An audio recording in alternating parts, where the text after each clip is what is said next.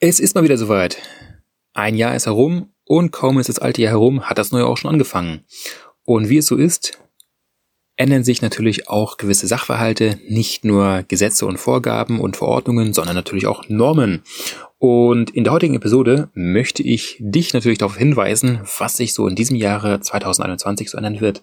Und dementsprechend herzlich willkommen zu Vom und Lage, dem Technik-Podcast für den Sondermaschinenbau. Mein Name ist Steffen Beutler.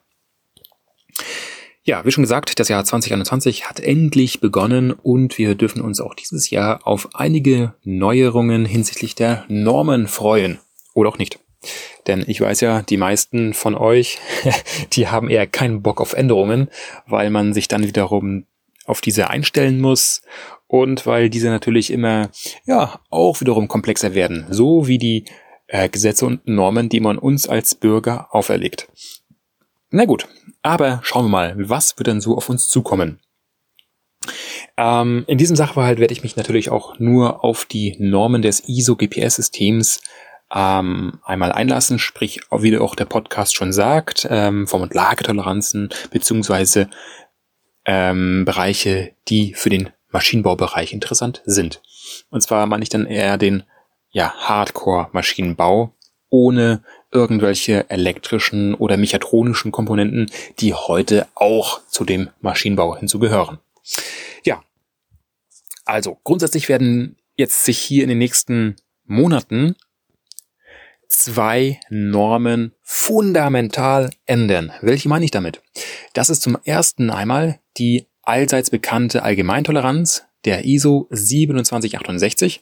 Diese wird voraussichtlich bis Mitte diesen Jahres spätestens Ende diesen Jahres 2021 zurückgezogen werden und ersetzt werden durch die ISO 21088.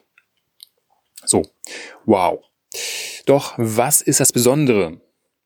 Bisher ist es so, dass wir in der bisherigen ISO 2768 ähm, Tabellen haben, in der wir die Allgemeintoleranzenabhängigkeit der Nennmaße ablesen können. Soweit, so gut. Aber wie wird es denn in Zukunft sein? In Zukunft mit der ISO 22081, ich glaube, ich habe mich zuvor versprochen, aber ist egal. Es ist auf jeden Fall die ISO 22081 und nicht 88.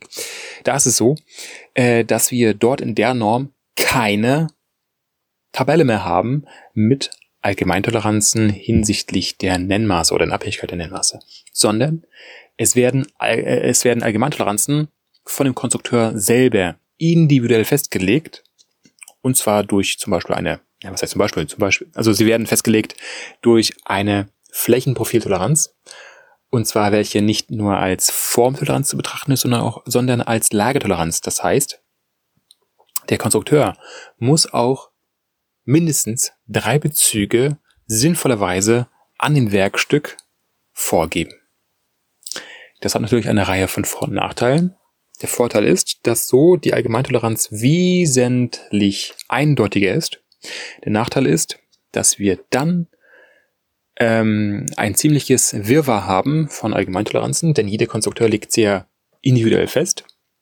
Dann muss der Konstrukteur immer noch die, äh, die, die, die, die ähm, Bezüge festlegen. Und es wird immer mehr nur noch mit Messmaschinen geprüft werden können. Natürlich wird es auch weiterhin noch Allgemeintoleranzen geben hinsichtlich der Längen- und Winkelmaße, aber auch die müssen individuell festgelegt werden. Nach dem aktuellen Stand. Und die Norm, die ISO 22081, ist noch nicht ähm, noch nicht äh, freigegeben, sie ist noch im Entwurf, Entwurfsstadium, aber das, was ich sagte, entspricht dem Entwurf. Und es ist davon auszugehen, dass der Entwurf sich, bevor er entsprechend in Kraft tritt, nicht mehr stark geändert wird. Ich kann mich natürlich auch hier irren. So, was ist dann nochmal als nächsten Punkt mit zu betrachten? Ach ja, ähm, ein Punkt noch. Diese ISO 22081 mit den individuellen Allgemeintoleranzen missfällt den DIN-Ausschuss, weshalb es wahrscheinlich nach dem aktuellen Stand dazu kommen wird.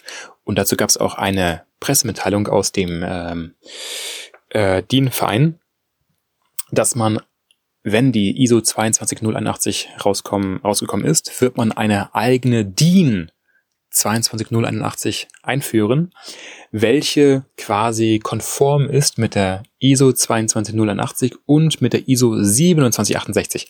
Das heißt, man wird dort auch wiederum eine Tabelle haben mit Allgemeintoleranzen. So wie es bisher ist, allerdings mit äh, Randbedingungen, die konform sind mit dem aktuellen ISO-GPS-System, was ja die bisherige ISO äh, 2768 nicht ist. So. Das ist einmal das Thema der Allgemeintoleranzen. Dann kommt noch eine große Änderung, voraussichtlich im Jahre 2021, also in diesem Jahr auf uns zu. Und zwar betrifft das die Oberflächenbeschaffenheiten. Sprich Rauheit, Welligkeit. Das Thema wird ja bisher bespielt mit der ISO 1302. Und diese Norm wird dieses Jahr höchstwahrscheinlich zurückgezogen und ersetzt werden durch die ISO 200, Entschuldigung, durch die ISO 21920. Hm, ja, durch die ISO 21920. Diese wird dann aus drei Teilen bestehen und wesentlich umfangreicher als die bisherige ISO 1302. Warum?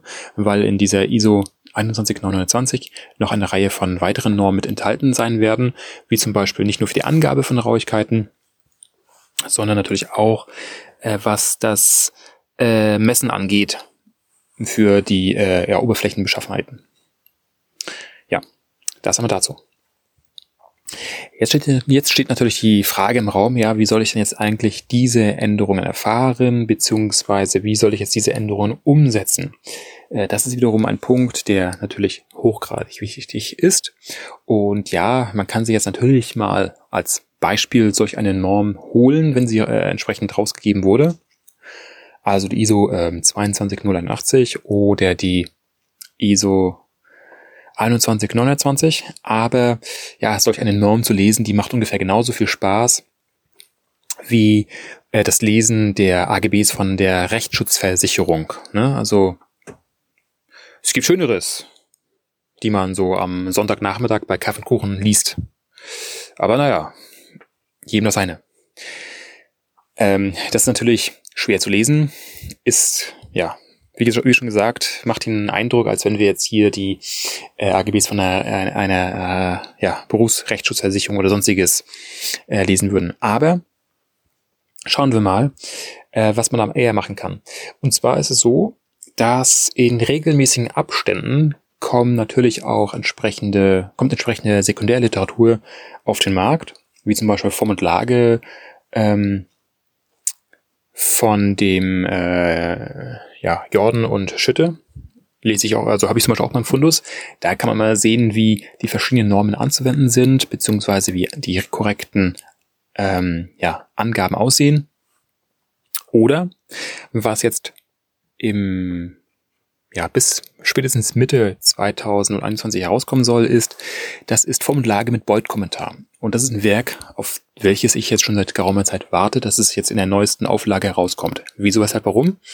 Ähm, dieses Werk, Form und Lage mit, mit Beuth-Kommentar, ähm, ist natürlich recht umfangreich, oder ich hoffe, es ist recht umfangreich ist, weil der Beuth ist natürlich auch, es gibt also diesen Beuth Verlag, von dem das Buch herausgegeben wird. Und dieser Beuth Verlag, der vertreibt natürlich auch die gesamten Normen.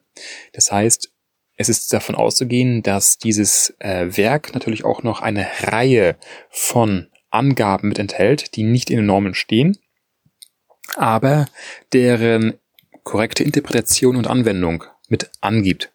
Also sprich das Werk Form und Lage mit Beuth-Kommentar, das geht auch bei Amazon, und wenn nicht, direkt vom ähm, Beuth Verlag.